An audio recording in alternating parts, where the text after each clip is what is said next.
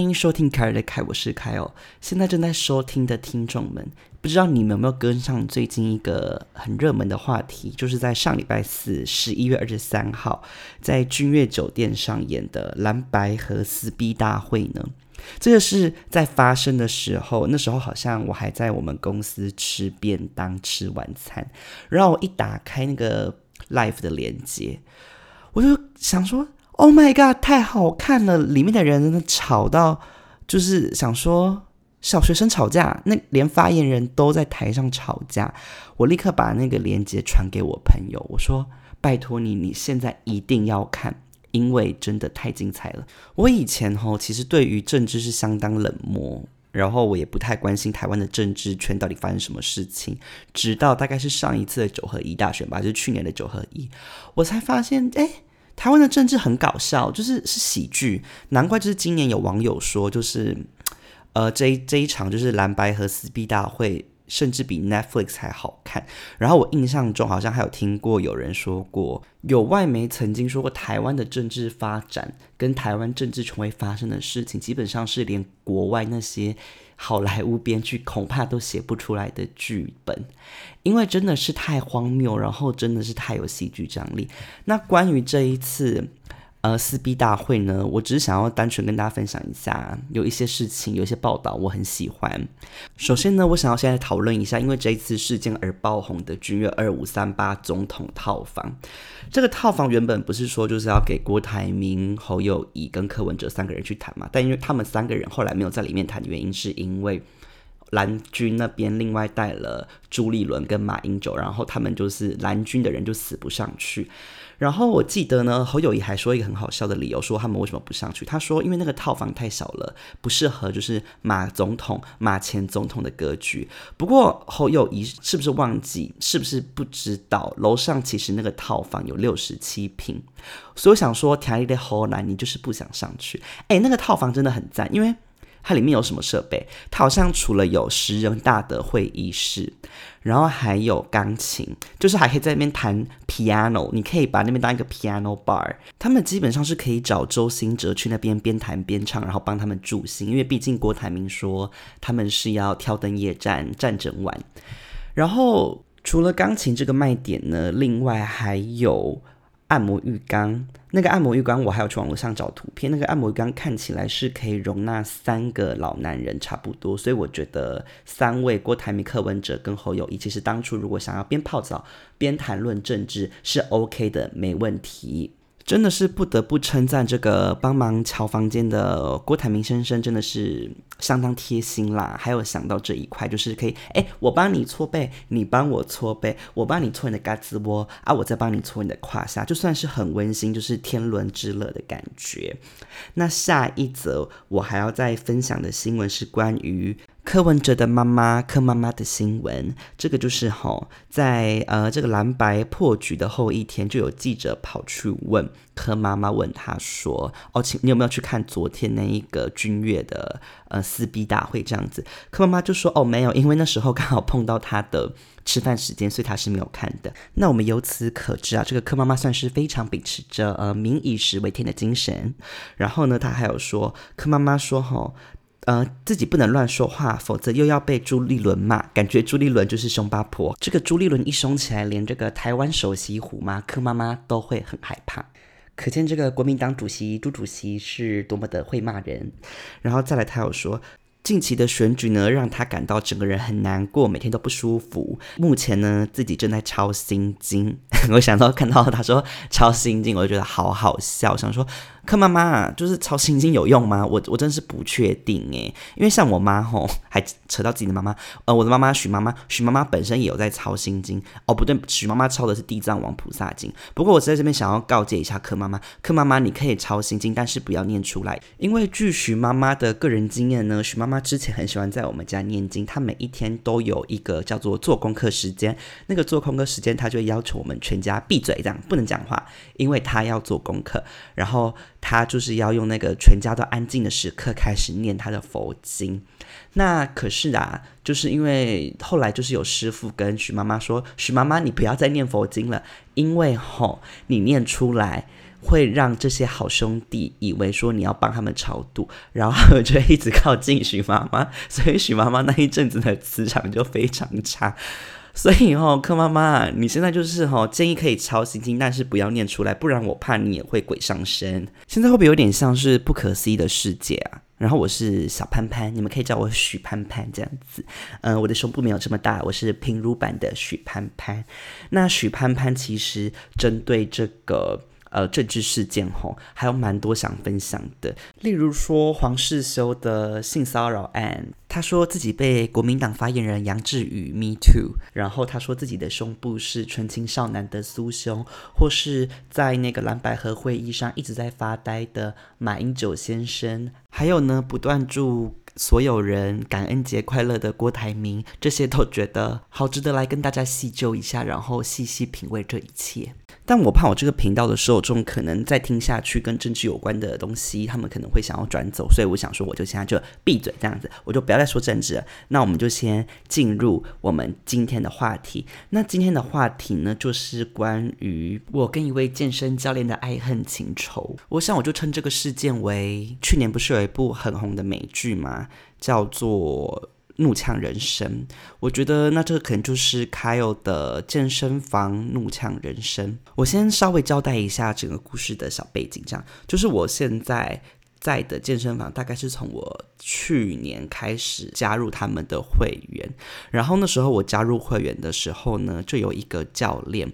过来负责接待我，然后这个教练就是我当时觉得他长得帅帅的，就是浓眉大眼，然后鼻子高高的，整个人轮廓很深，然后皮肤也白白的，身材的话以健身教练来说其实偏瘦，不过就是我只能说身材就是浓咸合度这样子。不过哈，虽然说我觉得他蛮帅的，不过因为之后跟他发生一些不愉快后，我跟我的室友呢就决定要叫他落马。那什么是落马呢？我不知道大家有没有看过有一部迪士尼的卡通叫做《变身国王》。变身国王就是里面的那个国王叫做库斯的，那库斯的就是被他的下属伊斯玛陷害，然后下药，然后就让他变成一只落马。然后有一天我的室友就跟我讲说：“哎，你不觉得那个教练长得其实蛮像落马的吗？”所以呢，我觉得我这一集呢就会叫这个教练叫他落马这样子，就是落马教练。By the way，顺带一提，我的室友呢可是有跟这个教练买过十二堂的教练课，所以他跟这个教练算是嗯关系匪浅啦。而且我想要再补充一件好笑的事情，就是。关于这个落马教练跟我的室友，就是我的室友呢，明显看起来就是一个 gay，可是呢，不知道这个这个落马呢，他就是看不透啊，他以为我的室友是直男，于是有一次他们在上课的时候，健身房就出现一个大奶的王美，然后这个健身教练就有认出来这个大奶王美，就一直叫我的室友看那个妹子，然后就跟他讲说，哎，你看那个妹子，那个妹子奶好大，奶好大啊，殊不知我的室友就是个 gay，可是他还是要在教练面前装他是直男。还要说哦，对啊，奶很大什么之类，还要迎合他啊。结果嘞，殊不知我的室友根本就是爱大屌，他根本对大奶没有任何兴趣。好了，拍些偏题，我们把话题回到那个落马教练身上。那这个落马教练呢，当初在接待我的时候，觉得他人很好，而且声音觉得蛮催情的，就是他的嗓音很低嘛。然后在跟我讲合约啊，然后介绍环境的时候，其实我都没有办法很认真的听，因为我就是觉得哦，我的头皮好酥麻哦，整个人就是。啊，在他的那个声音的频率里面徜徉，我以为我在写言情小说嘛，反正就是整个很沉静啦，然后也觉得这个人感觉很专业这样子。结果呢，我只能说啊，色字头上一把刀，开有啊，你差点就是被他的男色蒙蔽了一切。还以为吼他是不是什么一表人才、文质彬彬的大好人？结果 no no no，他不是，他就是一个讨厌鬼。好，那这个教练呢，他在我那时候签约的时候就有说，诶，他有提供一堂的免费教练课，就是体验课，可以呃让我来上看看。然后如果喜欢的话，就可以来报名他的教练课。然后我就是想说，有这种婆妈心态嘛，想说，诶，能上一堂就是一堂，就算不能持续上下去，不过。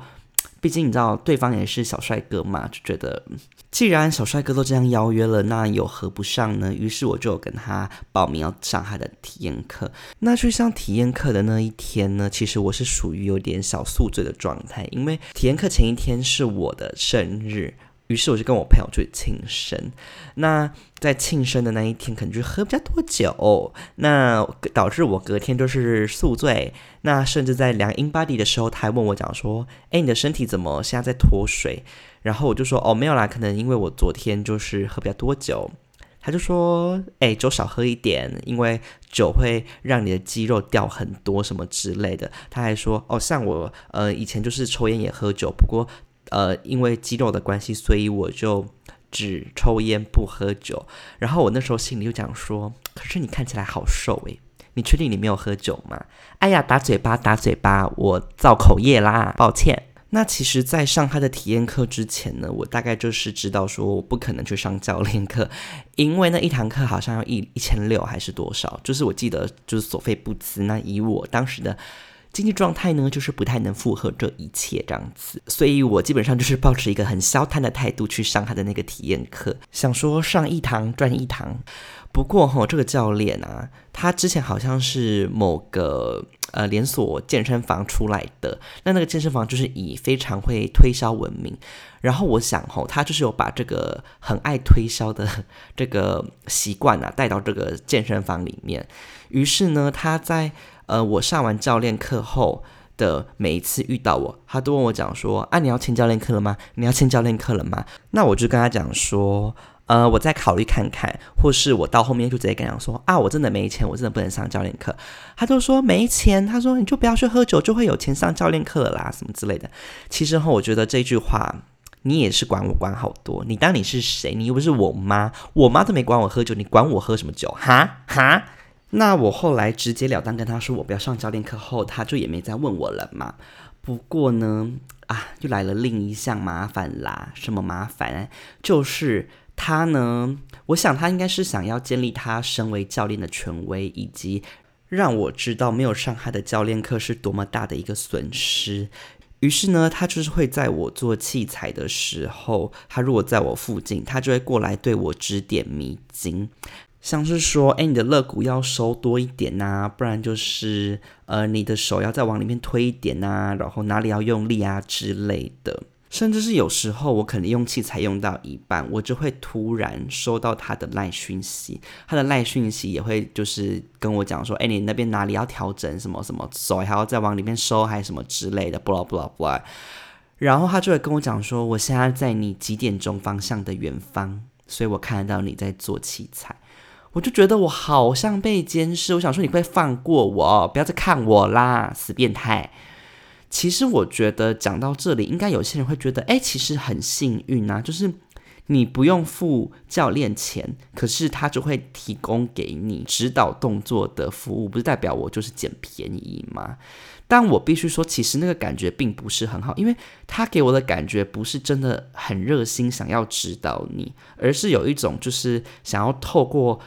证明自己懂得比你多，然后透过指正你的错误来让我知道，其实我需要教练。而且有时候我在做器材的时候，如果跟他对到眼，然后他就会摇头啊，就是你知道有种跟我讲说做错啦、做错啦的感觉，或是皱眉头这样看着我，这样他就是意思就是说你的动作错误、错误，叭叭叭叭这样子，就是啊。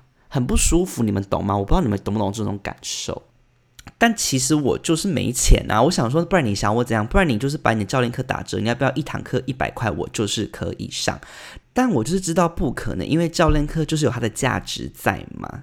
那我就觉得说，那这就是市场经济啊！那就是如果有人负担得起，就让那些负担得起的人去买那个教练课就好了。那我就是负担不起，我就是不用，我就是自己玩就好，玩玩就好这样子。那就是在这种不断被指导跟监视的情形一而再再而三的发展下呢，我后来呢就渐渐的，只要到健身房，我就会看他在哪里，然后我就会尽量避免去用他那一区的器材。我就是想说，只要能尽量减少跟他接触，然后能躲多远就躲多远，这样子应该就是对我来说比较放松。那这件事情确实就是也因此得到了改善。不过就在几个月前呢，我就是跟他翻脸啦。那是为什么呢？反正呢，就是有一次我在使用一个器材，那我使用到一半的时候，洛马他就带他的学员到我隔壁的那个器材在做使用。那其实当下我就意识到不妙，我想说完蛋了，完蛋了。管家婆来了，我又要被管了。于是我就是想说，好，那赶快把我的那个器材用用，赶快走人这样子。结果正当我在休息的时候，落马教练就突然在旁边跟我说。你那个手的轨迹拉得太短了，你都已经做了一年，你还做这样子，那每次看你做，你都做错。那当下呢，因为我真的是觉得好尴尬，想说还被指正，好糗，我就笑笑跟他讲说：“哦，你很烦呢。”我说：“你不要烦我啦，你赶快教你的学生。”我其实当下那个器材还有两组左右没有做完吧。但我其实已经好想走人，我想说好恐怖，压力好大。你知道，就是有一种你在写作业的时候，那你妈或是老师就两个眼睛一直在看着你的作业簿，看你什么时候犯错，然后犯什么错，然后准备抓你的小辫子这样子。那当我开始做下一组的时候呢，我就看到我的余光瞄到他点开了学员，然后叫他的学员看我。然后就跟他的学员说：“你看，这个人就是那个手没有握紧啊，然后可能握的那个地方不对啊，不不不不不，就开始跟他的学员就是对我挑三拣四，然后对我动作那边分析。我就想说，Hello，我在这边，我听得到你在说什么哦，你有必要在你学员面前就是羞辱我吗？然后我这时候就立刻停下我的动作，但我的脸呢，就是还是。”在笑，不过我笑的方式是有点僵掉。我必须说，就是应该大家会觉得说，你干嘛就是不要跟他直接避名，就是你干嘛还要笑？但我只能说我当下的心情就是因为太尴尬，因为我有点无地自容，无地自容到我不知道我当下的情绪该什该是什么反应。我只知道我现在觉得我好丢脸，我就跟他讲说。你赶快认真上你的课就好啦。然后他就说：“啊，我就只是怕你受伤才要指导你啊。”我就会跟他回说：“你这样会让我很想要换健身房。”然后呢，他回我什么？哦，这句也好经典。他就回我说：“哦，那我就更需要把握时间，看你做这些动作啊，然后把他的脸往我这边凑。”我心里就是想说：“他妈，你真的有过机车诶。我觉得吼，你可以就是指导我就算了，这我已经觉得好烦了。那你还在你的学员面前这边对我指指点，我又不认识你的学员，你的学员还要看我这边做错，我好丢脸。然后我就觉得我是一则笑话吧。于是呢，我就后来就直接走人，我就赶快到厕所去整理我的情绪。其实我在厕所的时候呢，我整个人是有点小发抖，是有点气到发抖，然后有点想哭。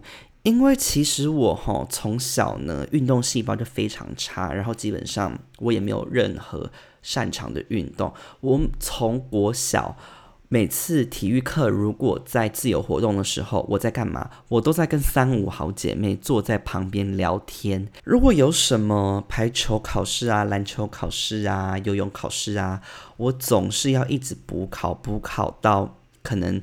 五六次我才会过啊，就没办法啊，我就是不会运动，所以对我来说呢，要去健身房运动，然后培养起这个习惯，其实是一个蛮需要勇气的事情。因为我那时候就会觉得，去健身房啊，会不会别人就是会觉得我在那边可能做某些器材啊，我的动作不标准或什么的，是不是会一直被人家检视？我就很担心。不过到后来我真的去健身房后，我就觉得，哎，其实不会有人真的管你在做什么。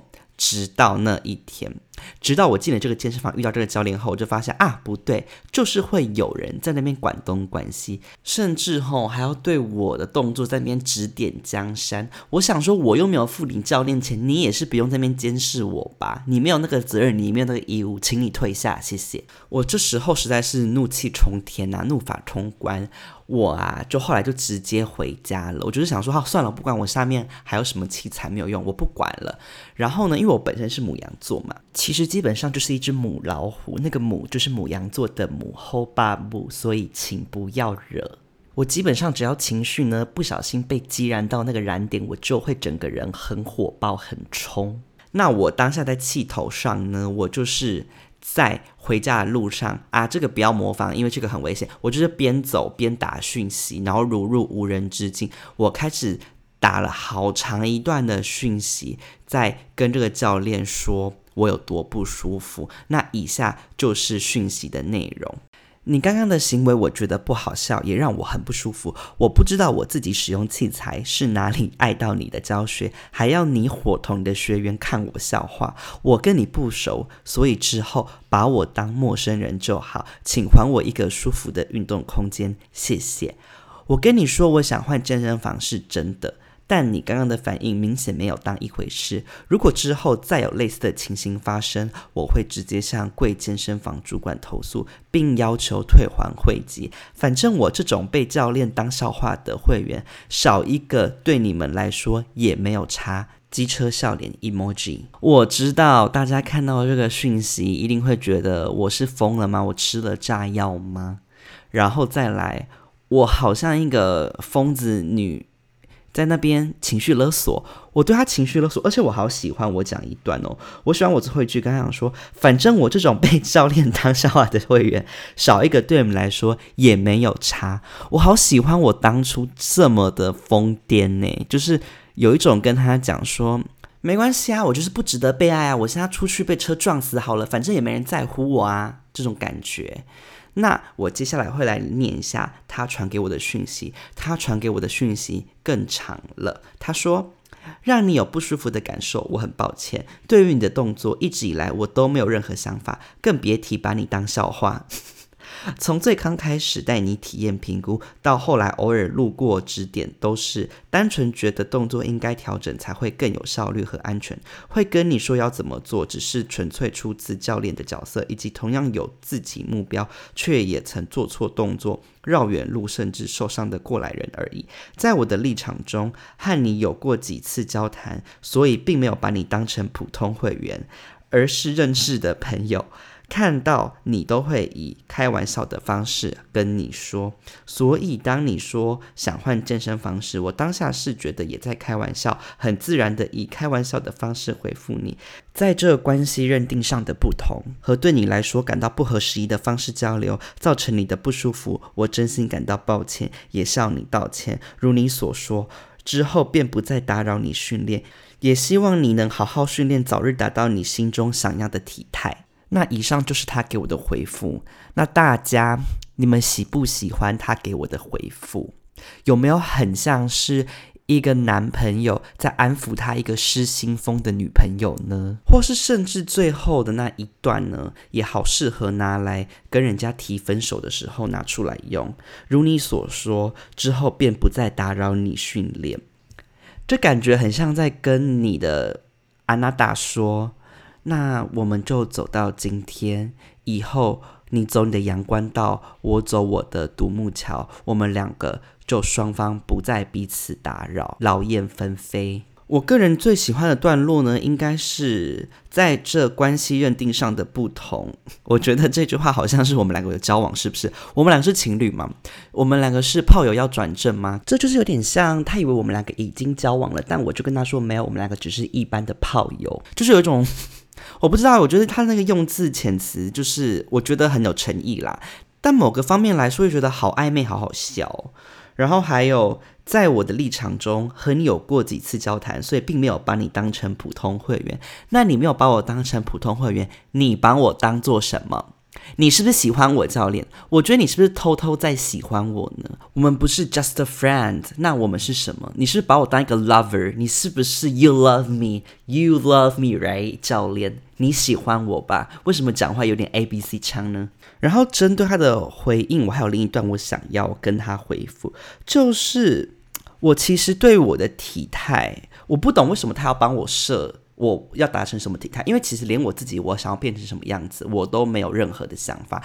我跟你讲，我去运动，我其实就只是图一个健康。那另外，我 maybe 会想要让自己看起来比较精壮一点，因为我身材呢本身是有点纸片人身材，我很小，自我骨架很小，所以我确实有想要让我的身材变得比较厚实。不过我要变得厚实，我也没有想要变成皮塔哥哥，所以请你也不要再用那个很高的标准来看我好吗？然后如果我受伤了，OK 啊，我受伤我去看妇健科医师啊，我又不是没受过伤，反正 你也让我的心很受伤，会不会很像疯子？对啦，他，我好想跟他说，我的身体没受伤。但你让我的心好受伤，会不会有人以为我们两个真的有什么暧昧情？我们真的没有，我们真的没有，我们就是一个 coach 跟一个 member 的 relationship。那经过我这个健身房怒呛人生事件呢，我跟这个教练啊，哦，立刻形同陌路。我以前在健身房看到他，我至少都会跟他打招呼。结果现在呢，我看到他。我就是直接大大方方把他当隐形人，我当然不会怎么直接这样撞他什么之类，不会。但我呢，就是眼睛呢看到他的时候，我就会这样往他后面看，我就会想象他不存在，他不是一个物体，我会直接望穿，这样望穿秋水一般的把他当一个屁。那其实，在我传讯息给这个教练之后呢，我就有跟我朋友说，我朋友就一直笑，因为他觉得我在里面的用字遣词很像白痴。我现在回想也觉得我好像白痴。他说他觉得那个教练没有恶意，他觉得他就只是死直男。你知道，就是死直男，其实有时候可能没有想太多，他也不是真的想要，可能。对你不敬，或是想要羞辱你，他们就是单纯只是少根筋。他觉得这样很好玩，他没有想到他这样做会伤了一个幼小男同性恋的心。毕竟我的心也是玻璃做的，我就是一个老玻璃。我真的不喜欢被人家当笑话，不对，应该说当笑柄。因为我其实喜欢被人家当笑话，我觉得。被当笑话是一件很幸福的事情，因为我觉得如果人家说我很好笑，我觉得很开心。可是我不喜欢被人家当做一个笑柄，就是觉得你很可笑，你好可悲。我知道应该会有些人听到这边会觉得我格局很小，然后我很爱生气。我承认好不好？其实这个故事不完全是教练的错，我也有错，好吗？我觉得哈，我如果当初，首先我如果非常正气凛然，然后当面去跟他说，请你不要这样做，我很不舒服。如果我这样跟他说话，或许他就不会有后续的继续对我在那边闹来闹去。当然，我的说法不能跟他说，请你不要这样做，我很不舒服。以这个说法的话，我想他是会继续对我施出一些攻势的。毕竟我听起来很像在闹。那再来呢，我也觉得我没有必要跟他在那边对他进行情绪勒索，还有威胁他说我会跟他们健身房的主管打小报告。我觉得好像这就是没有必要啦。我当下可能真的太气了，因为我觉得说实在的，这件事情好像也没有必要跟健身房的主管打小报告。我现在回去看这个讯息，我都不懂我那时候是什么鬼上身吗？我是不是跟那个我妈一样念太多那个地藏王菩萨经？我当初是被卡到啊，因为我觉得威胁人其实不是一个好的做法啦，我觉得不够理性，然后。也于事无补啊！就他毕竟也不是什么性骚扰或什么的，我觉得其实就是用好好的跟他用温柔理性诉求跟他提出我的不满就好。好啦，所以我其实也是有反省的，好吗？请大家不要谴责我，凯友知道错了，凯友知道自己错在哪里。那分享完我的健身房消博的事件后，接下来我想要补充一下关于我在健身房的一个。小秘密，我目前呢大概有去过三家健身房，然后呢三家健身房里面，我都只能说哈，帅哥云集，就除了那些健身教练以外，好多在里面的会员呐，也都身材好好哦。我有时候会真的忍不住太忘情的盯着他们。我都怕他们会不会就是有时候会想一拳冲上来揍死我。而且我以前有一个很变态的习惯，这个事情我现在没在做，我赶快澄清，我怕会被告。就是我以前呢会偷拍那些男生，然后呢我就会把这些帅哥的照片呢跟我一个 gay 朋友分享，并且把这些照片呢存在我们两个的赖对话记录上面，并且用相簿封存起来。那这个相簿的最刚开始的名称呢叫做。台北是座激情城市，然后鸡呢是鸡肉的鸡。那后来呢，我又把它改名，改成台积电。台呢就是台湾的台，鸡呢就是鸡肉的鸡，电呢就是供电的电。然后台积电的英文呢，我就给它刮胡，后面打说 “masiso yo”，就是 muscle 这样子。然后跟那个韩国的好吃是有一个，算是一个做一个呃文字上的翻玩跟串联啦。那这个里面好多男生都是我在健身房里面偷拍的帅哥，因为他们的身材真的太性感了。哎呀，我我希望我讲出这些对话后，不会有人要拿这个对话去法院按铃提告，说什么我公然猥亵，我真的没有，我们只有私藏，而且都不是什么露点照。有吗？有露点照吗？好像真的有，因为有些男生他们都穿背心，然后背心的洞都挖好大，然后奶头就会露出来。不过只有露上面的点，没有露下面的点，所以也不算太犯法这样子。好，那反正就是里面的照片呢，我我我觉得这些男生如果要告我的话。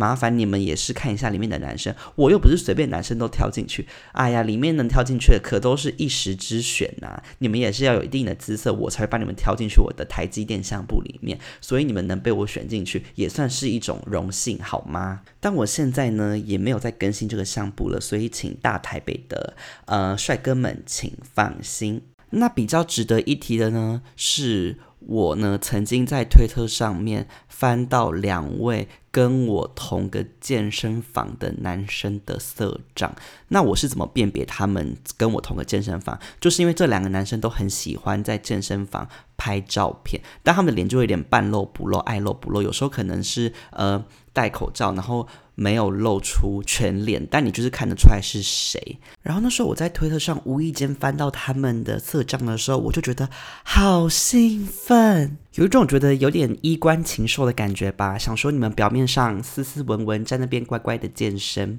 殊不知每次看你们低头在那边用手机，会不会你们都在跟一些女生聊色，聊一些有的没的呢？那其实我对这种反差感呢，算是非常的喜欢跟欣赏。我偶尔呢也是会跑去他们的推特账号欣赏一下他们最近干了什么好事。那像是其中一位呢，年龄呢算是跟我相仿。我记得，嗯，据我之前肉搜过他的经验，他好像还是读一些台湾知名大学出来的高材生。那他的推特内容呢？我觉得就是属于比较小清新，因为里面确实是有一些裸露生殖器的照片，然后偶尔也会看到他跟一些网络上的美眉们在他的推特账上面聊色。那甚至有时候也会有一些好料可以看。我说的好料呢，就是他会发一些性爱小短片，可能是他在做一些抽插动作的时候，跟一些女性火辣辣的性爱影片。那有另一位呢，他的年纪啊，就是比较大叔型了。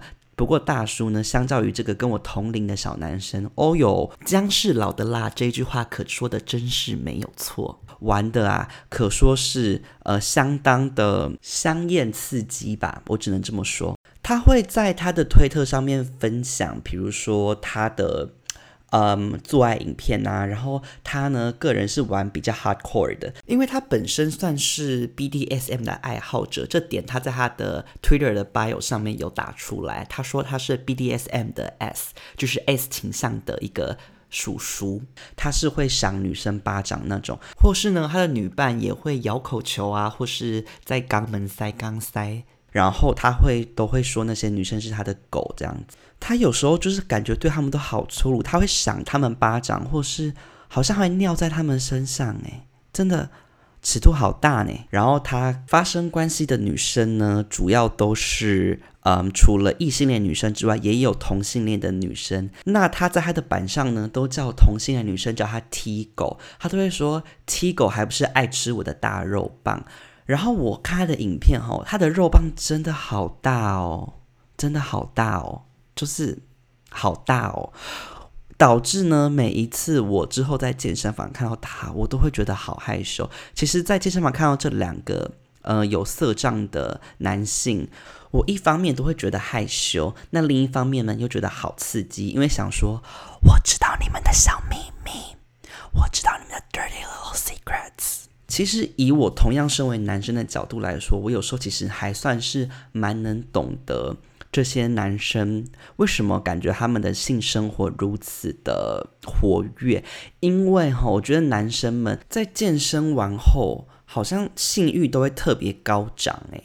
像有时候我吼健身完的时候，就会真的好想去约炮。其实就科学的角度来说，这好像很正常，因为男生在运动完后就是会分泌睾固酮，然后性欲就会特别高涨。所以哈，我认为可能我们健身房里面有色障的男生可能不止这两位。我希望我以后还可以用我这个柯南的精神在。推特上面发掘更多位呃，我们健身房里面拥有色障的男性，让我再继续探索你们的私密小空间。不过其实啊，在健身房里面，我不止会看帅哥，虽然我是一个 gay，但我其实有时候也是蛮喜欢看身材很火辣的女生，但我不是以那种。像看帅哥一样那种会有一点性欲的角度在看，我是有一种就是想说他妈你们这女性女生有够辣的，辣死喽！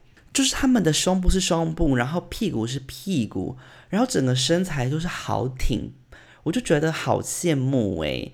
可是我有时候又好怕，我会不会看太久会被这些女生以为我对她们有兴趣？我有时候都会想说，其实我是不是要先在我家吼都要先排演看看，排练说哪一天如果我真的不小心在健身房被这些辣美眉们当做色狼的话，我是要用什么方式来让他们知道我真的对你们没有兴趣？我是要跟他们说，哎，姐，你不要开玩笑好不好？怎么可能喜欢你？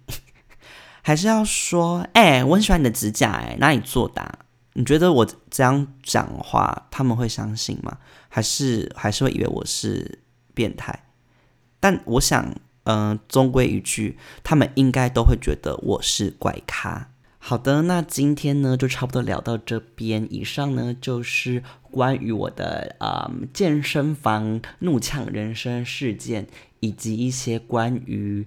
健身房鲜肉的小秘密，希望大家听得有开心。我觉得我这一集的情绪是不是有点太高涨了？我其实会这么高涨，一方面也是因为这个主题的关系，因为毕竟哈，我中间有点匹配给我在骂人。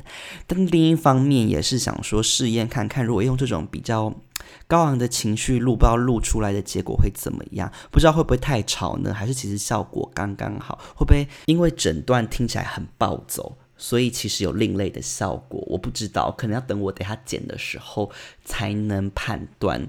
那也欢迎大家给我一些回馈。然后吼，我发现我的 Apple Podcast 跟 Spotify 的评分都好少人，我的 Apple Podcast 甚至只有两个人给我评分，而且其中一颗好像还是我自己打的五颗星。好可怜，我谢谢那位帮我评分的另一个人，好吗？不过我希望能有更多人来帮我冲高我的评分，毕竟我就是爱慕虚荣。然后我也想要知道大家的反应如何，不然我怕吼。